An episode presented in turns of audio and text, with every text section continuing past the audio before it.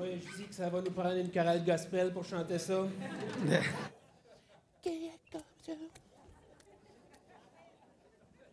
ça mettrait de la vie un peu. L'école du dimanche, je devine, Stéphane? Ah, ben je le savais, je m'en doutais. Ce qui est le pire, ça, je me suis dit, camion en avant, un fil qui peint du poteau, probablement qu'Hydro-Québec va vouloir couper le courant. J'ai 30 minutes pour vrai, il coupe à 11 heures. Les enfants, les ados euh, avec Étienne, euh, les 9 à 11 ans avec Marlène, les 4 à 8 avec euh, Elisabeth. Donc, ça commence maintenant.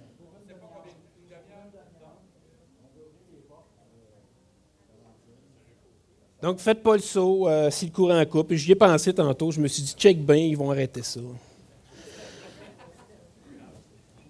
Donc, comme qui a déjà été dit, ce matin, on continue avec notre, étude, notre étude suivie sur l'évangile de Matthieu, le roi et son royaume. Et, vous savez, je ne crois pas au hasard, mais je trouve qu'en début d'année comme ça, le début du chapitre 18, je trouve que c'est un très beau sujet pour justement cette période de résolution que nous avons tous une fois par année, en espérant qu'on les tienne.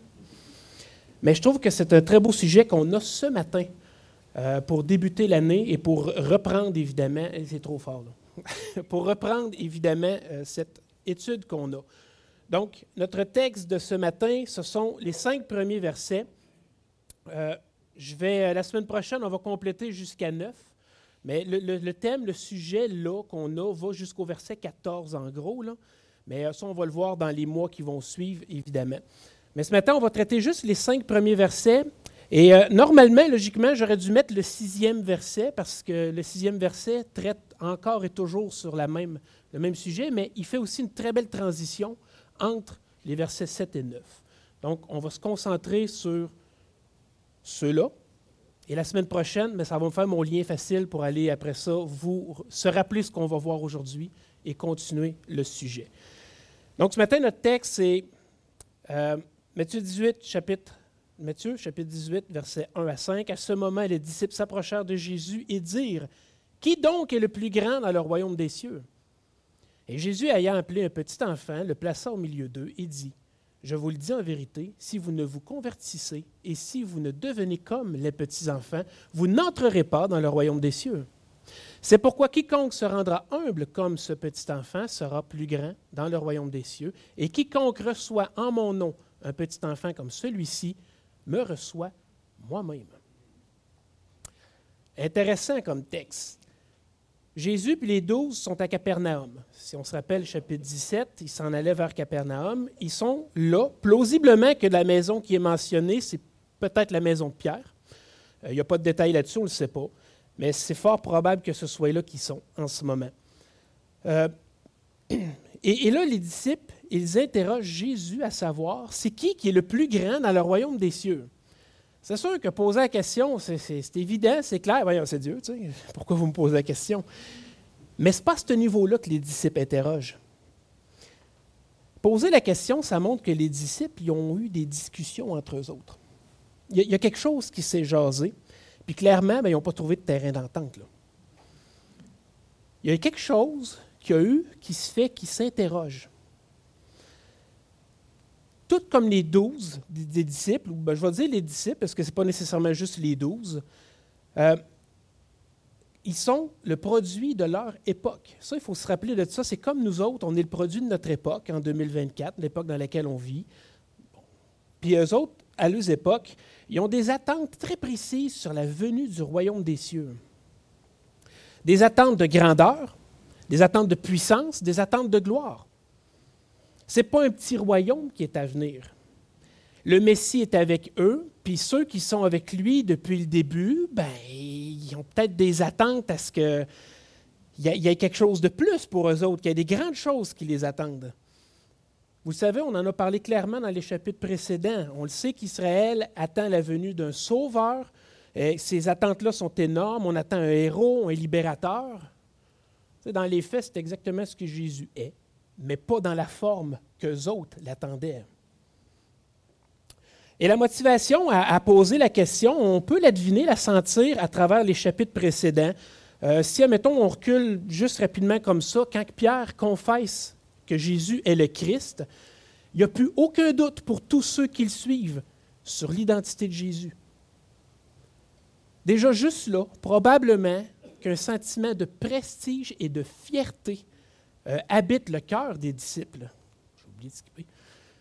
Euh, on connaît, tu sais, les disciples peuvent dire qu'ils connaissent le Christ, ils connaissent l'envoyé de Dieu, ils connaissent le Fils de Dieu.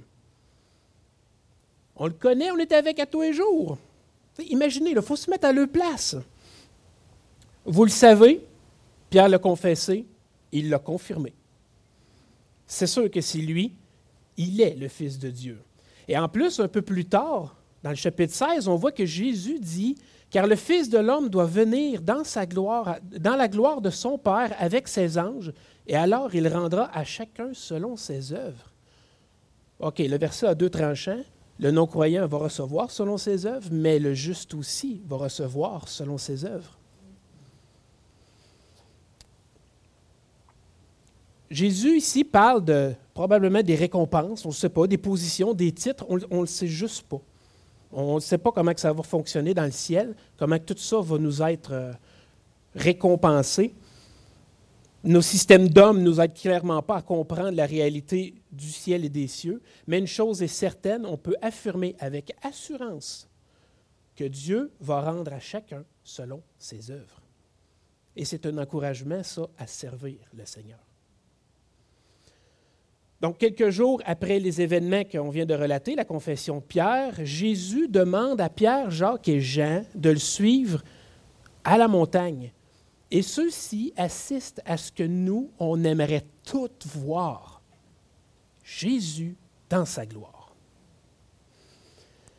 Puis malgré le fait que Jésus leur a demandé de rester silencieux sur ce qu'ils ont vu, jusqu'à ce qu'il soit ressuscité, il devait avoir quelque chose dans le visage qui disait qu'ils avaient, vu, entendu ou eu quelque chose d'absolument incroyable.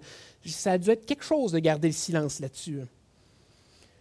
En toute apparence humaine, en toute apparence humaine, Pierre, Jacques et Jean ont clairement été privilégiés. Mais qu'est-ce qui incite la discussion sur la grandeur dans le royaume des cieux. C'est drôle parce qu'à chaque grand moment qui a été relaté, Jésus, après ça, rappelle aux disciples qu'il va souffrir, qu'il va être livré, qu'il va être trahi, qu'il va mourir. Puis les disciples aussi, malgré le fait que Jésus leur donne le pouvoir d'annoncer, de chasser les démons, puis ces choses-là, vivent des échecs. D'ailleurs, on l'a vu, je pense, c'est dans un de nos derniers messages qu'on a eu en décembre, où est-ce que les disciples amènent cet enfant qui ne sont pas capables de guérir parce qu'il y a un démon, puis c'est juste Jésus qui est capable de chasser ce démon-là. Les disciples sont comme impuissants encore. Il y a quelque chose qui. Ça ne fonctionne pas. Fait que là, eux autres, c'est quoi l'idée de grandeur? C'est comment là, que. Comment qu'on mesure ça? C'est qui le plus grand? Dans Marc 9, 34, 33-34, qui est un passage parallèle au passage qu'on voit ce matin, c'est écrit Ils arrivèrent à Capernaum. Lorsqu'il fut dans la maison, Jésus leur demanda De quoi discutiez-vous en chemin Mais ils gardèrent silence, car en chemin, ils avaient discuté entre eux pour savoir qui était le plus grand. C'est drôle, hein? ils n'étaient pas enclins à l'avouer là, là. En chemin, là, ils ont sûrement parlé puis comparé ce que chacun avait fait. Les miracles, l'annonce de la venue du royaume, le travail qu'ils ont fait avec ou auprès de Jésus, euh, ils ont certainement excité leur fierté, leur jalousie en se comparant un l'autre. Ils ont sûrement compté aussi les, les occasions, quantifié les actes, puis certains ont probablement affirmé plus fort que d'autres que ce qu'ils avaient accompli était plus important. Finalement, ben, ils ont eu une discussion bien normale de personnes bien normales qui veulent savoir c'est qui le top one. Oui, j'ai évangélisé, j'ai annoncé le royaume à 20 personnes. Il y en a 10 qui nous suivent. J'ai sauvé, j'ai guéri deux malades. Ah ouais. Moi, j'ai annoncé une foule au complet, il y en a 30 qui nous suivent. J'ai guéri trois malades, chassé un démon. Moi, j'étais là en haut de la montagne.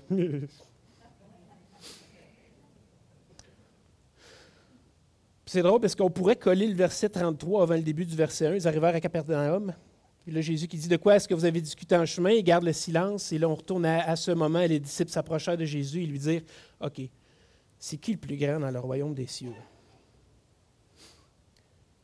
Si leur conception de grandeur était déjà floue, la réponse que Jésus leur donne fait juste empirer, je pense, l'idée, puis ça nous laisse, nous autres aussi, un petit peu perplexes.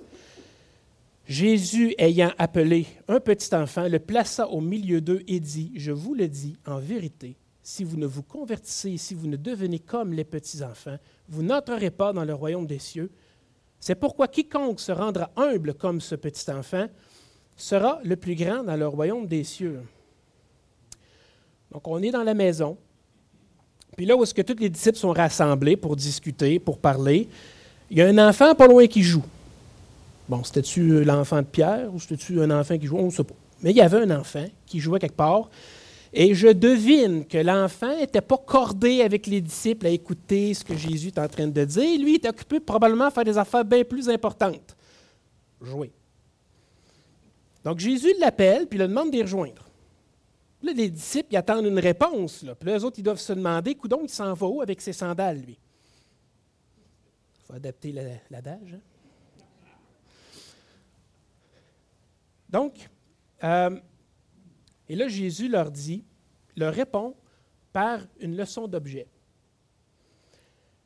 Jésus est littéralement en train de leur dire que la grandeur dans le royaume des cieux, c'est ça, un enfant. Là, j'imagine la confusion. Les autres, ils ont discuté en chemin de tous leurs accomplissements, tout ce qu'ils avaient fait. Et puis lui, enfin, euh, un, il ne sait même pas de ce que les autres ont fait, il ne sait pas ce que les autres ont vécu, euh, puis il n'a probablement rien fait, lui non plus, encore jusqu'à date. Puis c'est lui le plus grand dans le royaume des cieux. Bon, c'est le même genre de situation confuse que quand Nicodème voit Jésus, puis que là, euh, Jésus dit à Nicodème, ça prend quoi pour pour être sauvé, puis qui lui dit qu'il faut naître de nouveau. Puis là, Nicodème répond, mais comment est-ce qu'un homme peut naître de nouveau quand il est vieux? Comment est-ce qu'il peut, est peut rentrer dans le sein de sa mère puis naître encore? C'est pas clair. C'est vraiment pas clair. Mais on doit se pencher sur la réponse que Jésus donne pour bien saisir cette leçon d'objet qu'il nous met devant nous ce matin. Jésus dit au verset 4, Quiconque se rendra humble comme ce petit enfant. Je ne sais pas si vous êtes d'accord avec moi, mais je ne sais pas si les enfants de l'an 30 étaient différents des enfants de 2024. Mais il me semble qu'un enfant, ça n'a rien de l'humilité. Hein, au contraire, c'est plus des nombris égocentriques qui se promènent puis qui n'en ont jamais assez puis qui ne sont pas capables de reconnaître qu'ils sont nés d'un pays d'abondance. Mais on parle d'humilité. L'humilité, c'est un trait de caractère. Est-ce que Jésus est en train de dire ça parce que les disciples se sont orgueillis de leurs œuvres et puis qu'ils ont cherché entre eux à savoir c'est qui qui avait le plus de mérite? Dans un sens, oui, il faut prendre cette partie-là de la réponse. Vous savez, avec les, avec les années, on grandit puis on devient de plus en plus mature. Euh, on devient, euh, on, a une certaine fierté, un orgueil de ce que nous sommes devenus, euh, parfois au coût de plusieurs sacrifices. Euh, un enfant, lui, ben, ça n'a pas rien connu de ces choses-là encore. Un enfant, ça n'a pas cette prétention-là, ça n'a pas cet orgueil-là. Un enfant, c'est sans prétention, à part peut-être bien celle, mon père est plus fort que le tien, mais déjà là, je ne sais même pas si c'est une prétention. Donc, ça ne peut pas être si simple que ça. Par exemple, la réponse, il s'agit, comme que j'ai dit, d'une leçon d'objet. Donc, il faut voir qu'est-ce que l'enfant signifie réellement. Si on regarde les caractéristiques d'un enfant, on peut en sortir quelques-unes qu'on va voir ce matin. Dans un certain sens, un enfant, c'est innocent, c'est simple, ça pardonne, ça fait confiance et ça présente une infinité de possibilités pour son avenir. Je vous explique. Un enfant, c'est innocent. Pas qu'un enfant, c'est sans péché, mais plutôt qui vit avec un très grand manque de connaissances et d'expérience, qui va apprendre plus tard durant sa vie. Il est encore innocent, il ne soupçonne pas le mal. Il n'est pas encore souillé par le mal. Un enfant, c'est simple. Il ne conçoit pas des projets. ou il ne fait pas des plans pour faire le mal. Les projets, là, c'est des mots dans la bouche des grands, ça. Quand son père dit on s'en va pour Jérusalem, c'est certainement pas lui qui va aller compter les rations, puis c'est tout calculé, combien de temps ça va nous prendre, qu'est-ce qu'on va faire, comment on va dormir, qu'est-ce qu'il nous faut. Non, l'enfant, lui, il pogne son jouet, puis je suis prêt. On s'en va, Puis il va dire peut-être ça va durer combien de temps? C'est tout. Il est simple. Il est simple dans ses pensées. Il n'y a pas d'arrière-pensée. Il n'y a pas de double sens dans ce qu'il dit. Ce qu'il dit, c'est ce qu'il pense de la façon la plus simpliste, la plus directe. Même ses besoins sont simples. Il a besoin de manger, il a besoin de dormir, il a besoin d'être vêtu, puis au mieux, il a besoin aussi d'être aimé. Un enfant, ça pardonne. Quand il arrive une situation, il ne garde pas de rancune. Dans son innocence, dans sa simplicité, une fois que les événements sont, sont passés, ben, il oublie. Parce qu'il aime par-dessus toute chose et il oublie ce qui est arrivé. Un enfant, ça fait confiance. Ce qu'on lui dit, ce qu'on lui enseigne, ce qu'on lui montre, il le croit. Parce qu'il fait confiance, qu'on n'essaye pas de le duper. Et ça, c'est une vérité qui est épeurante à certains aspects. Il reçoit ce qu'on lui enseigne parce qu'il ne connaît rien. Fait qu'il le reçoit. Et vous savez, s'il est en danger, puis son père dit Je viens à ton secours, il, croit, il croit, il fait confiance que son père va venir à son secours réellement.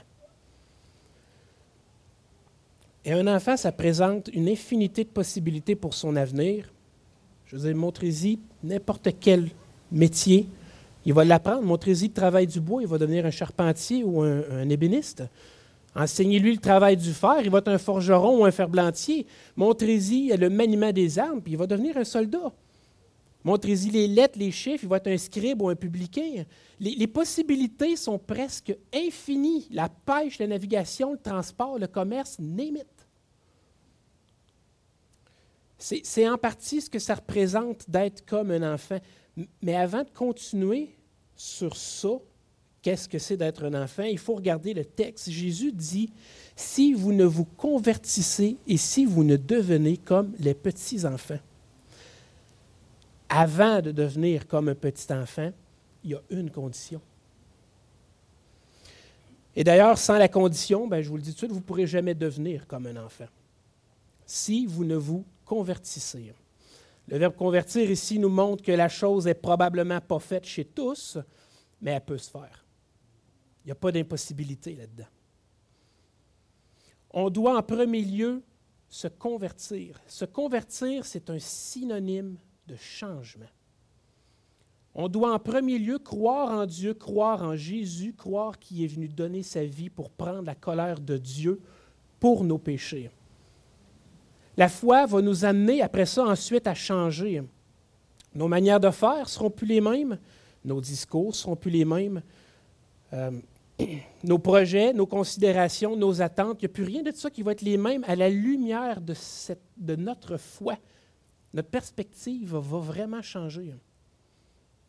Se convertir, c'est avoir foi en Dieu, parce que maintenant que Christ a payé le prix pour nos vies, il est désormais notre Père céleste et il pourvoira pour nous.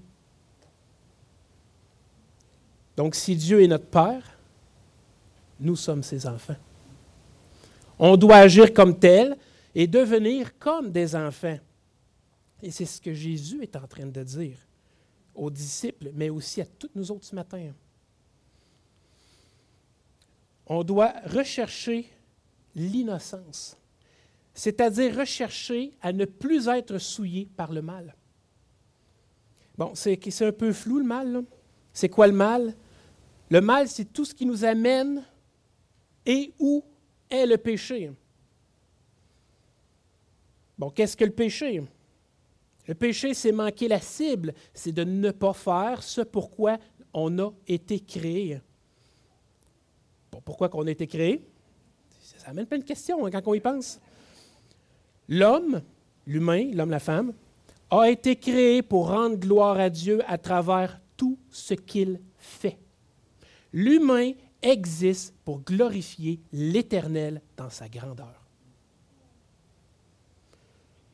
Vous savez, Satan aussi a été créé pour la même raison. Il a été créé pour glorifier Dieu, mais il a fini par se regarder à lui-même pour recevoir la gloire, puis il a été chassé du ciel.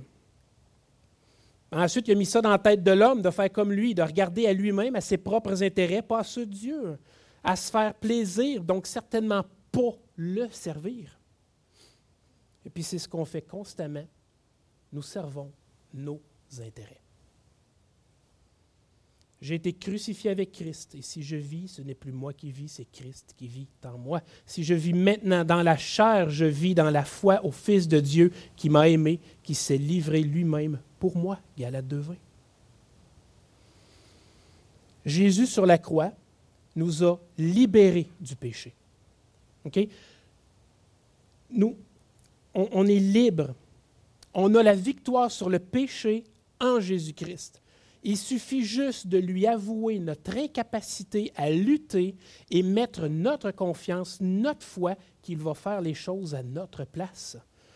Et on peut ainsi marcher dans les sentiers que Dieu a préparés pour nous. On doit chercher à plus être souillé par le mal, on doit rechercher à retourner à l'innocence. Faut chercher à être simple. Non pas nos grands projets, mais plutôt ceux de notre Père. Quand on commence une tâche ou une activité, puis quelqu'un arrive et nous dit Hey, tu peux-tu faire ça là, maintenant? Il n'y a rien de plus irritant que ça.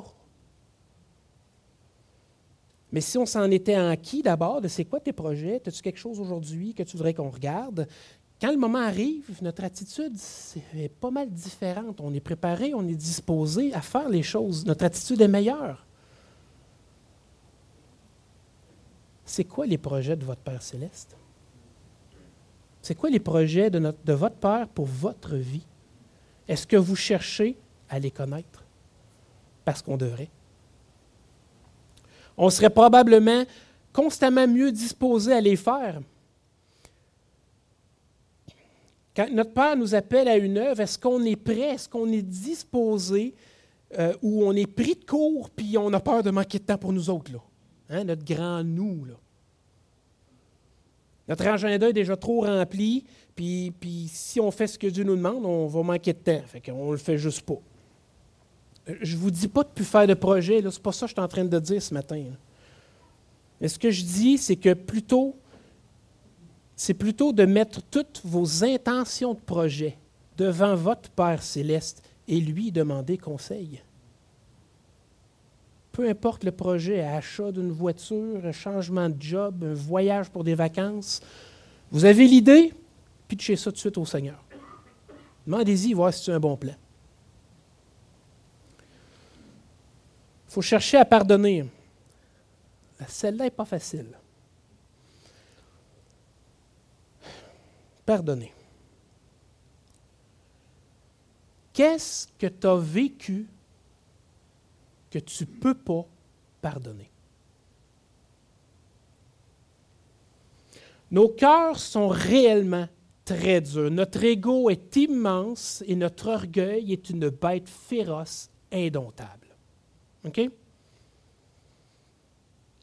Ce que tu m'as fait, ce que tu m'as fait subir, ce que j'ai, ce que j'ai vécu par ta faute.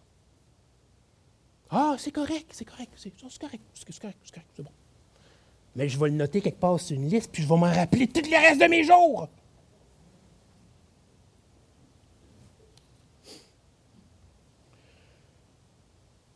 Je le sais, je ne veux pas en entendre un me le dire un matin. Vous n'êtes pas Dieu, vous n'êtes pas Jésus. Pardonnez, ce n'est pas, pas, une petite affaire facile à faire. Je suis au courant, je suis un être humain aussi. Mais Jésus nous demande d'être à son image, de chercher à faire comme lui. Avez-vous juste essayé de pardonner? Oui, mais ça ne marche pas. Mais vous n'avez pas essayé. Clairement, vous n'avez pas essayé. Pardonner, c'est d'accepter que la personne connaîtra jamais, jamais l'ampleur du mal qu'elle vous a fait. Vous acceptez de laisser devant la croix toute colère, toute amertume, tout projet de vengeance pour vous faire droit et justice. Pardonner, c'est crier au secours à votre Sauveur afin de pouvoir vivre sans tous ces sentiments de haine à l'intérieur de vous. De prendre votre belle liste, puis de la rayer, puis de l'acheter. Pardonner, c'est beaucoup plus difficile que de se venger. Mais ça apporte une satisfaction tellement plus grande et plus durable. Rappelez-vous que Dieu vous a tout pardonné. Et combien grandes et nombreuses sont nos offenses. On doit apprendre à faire confiance. Confiance comme un enfant fait confiance. Puis c'est dur pour un adulte de faire confiance parce que combien de fois les situations ont plus généré de la méfiance? On doit apprendre à faire confiance à Dieu. La parole nous dit qu'on a été créé à l'image de Dieu. Mais je vous annonce de quoi ce matin? Le Dieu, il n'y a rien à voir d'un humain. Il ne pense pas comme nous, il n'est pas comme nous, il ne réagit pas comme nous. Il est fidèle, il est toujours présent, il est bon. on peut à chaque instant, dans n'importe quelle situation, s'accrocher à ces promesses parce qu'ils sont toujours vrais et actuels. Quand la parole nous dit qu'il secourt, il secourt toujours. Quand la parole nous dit qu'il prend soin, il prend soin tout le temps. Faire confiance à Dieu. Montrer une infinité de possibilités ce qu'on pense être impossible, vous ne viendrez pas me faire croire que ce n'est pas possible au Dieu qui a créé tout ce qu'on connaît, l'univers. Il ne faut pas d'aucune manière dire qu'on est incapable de faire ceci ou faire cela. Les œuvres que Dieu nous donne ou nous demande d'accomplir, on peut les faire, mais il faut les faire par lui. Pas par nos moyens, par nos capacités, c'est clair qu'on ne sera pas capable. On doit, avoir confiance que euh, on doit avoir confiance en Dieu que par lui, on peut accomplir une infinité de choses et que par lui, on peut devenir ce que lui veut que nous devenions. Il ne faut pas rester sur notre opinion de nous autres mêmes, mais se laisser transformer parce que pour qu'il puisse faire ses œuvres en nous, se laisser transformer, qu'on puisse faire ses œuvres en nous. Je considère personnellement que c'est un honneur de pouvoir faire les œuvres que Dieu nous demande de faire. Parce qu'il faut se l'avouer, Dieu n'a pas besoin de personne pour faire imparfaitement ce, ce que lui peut faire parfaitement. C'est pour ça qu'on doit rechercher à être transformé, à être renouvelé jour après jour et faire les choses par lui, en lui et pour lui. C'est difficile, voire impossible pour un adulte de, devenir comme un enfant, tout comme c'est difficile, voire impossible pour un enfant de rester un enfant. Mais si vous vous convertissez dans la prière et avec un réel désir de changer, par Jésus, vous pouvez changer puis si vous n'avez pas encore fait le lien, je vous le dis, devenir comme un enfant, c'est la recherche de la sanctification dans vos vies. Cherchez à être épuré par le Seigneur, à grandir en lui par la lecture de la parole, par la prière, avec un désir de plaire à Dieu et pour sa gloire. Je vous le dis en vérité, si vous ne vous convertissez, si vous ne, et si vous ne devenez comme les petits-enfants, vous n'entrerez pas dans le royaume des cieux. Qu'est-ce qu'on retrouve dans le royaume des cieux? On retrouve des gens qui ont été convertis, sauvés par la grâce et la foi en Jésus-Christ et qui sont devenus comme des enfants. C'est-à-dire qu'ils ont recherché à être dépendants de leur Père céleste. Et c'est exactement l'exemple que le Fils nous a donné quand il est venu. Il était dépendant du Père à tout moment. C'est ça qui devrait nous caractériser. Vous avez la foi, mais cherchez-vous à être comme un enfant. Pas immature, mais comme un enfant. C'est pourquoi quiconque se rendra humble comme ce petit enfant sera le plus grand dans le royaume des cieux. Ça fait du sens maintenant. Hein? La vraie grandeur, ce n'est pas celui qui s'élève ou qui dit qu'il peut tout faire par ses propres moyens. Ce n'est pas celui qui prend en main les choses ou qui dit toujours je vais te trouver une solution parce qu'il est capable. Non, la vraie grandeur, c'est celui qui recherche la dépendance en Dieu pour toute chose, qui cherche, qui cherche les projets de son Père, qui cherche à être à l'exemple de son Père, qui cherche à faire confiance à son Père, qui se laisse transformer par son Père céleste. Ça demande beaucoup d'humilité. Parce qu'on doit reconnaître que c'est seulement par lui qu'on peut ces choses-là, et non par nous-mêmes. Vous savez, lorsqu'on est né, c'est à nos parents qu'on regardait pour devenir ce qu'on est devenu. Mais maintenant qu'on est né de nouveau, qu'on est spirituellement vivant, c'est à notre Père céleste qu'on doit regarder pour devenir ce que lui désire qu'on devienne.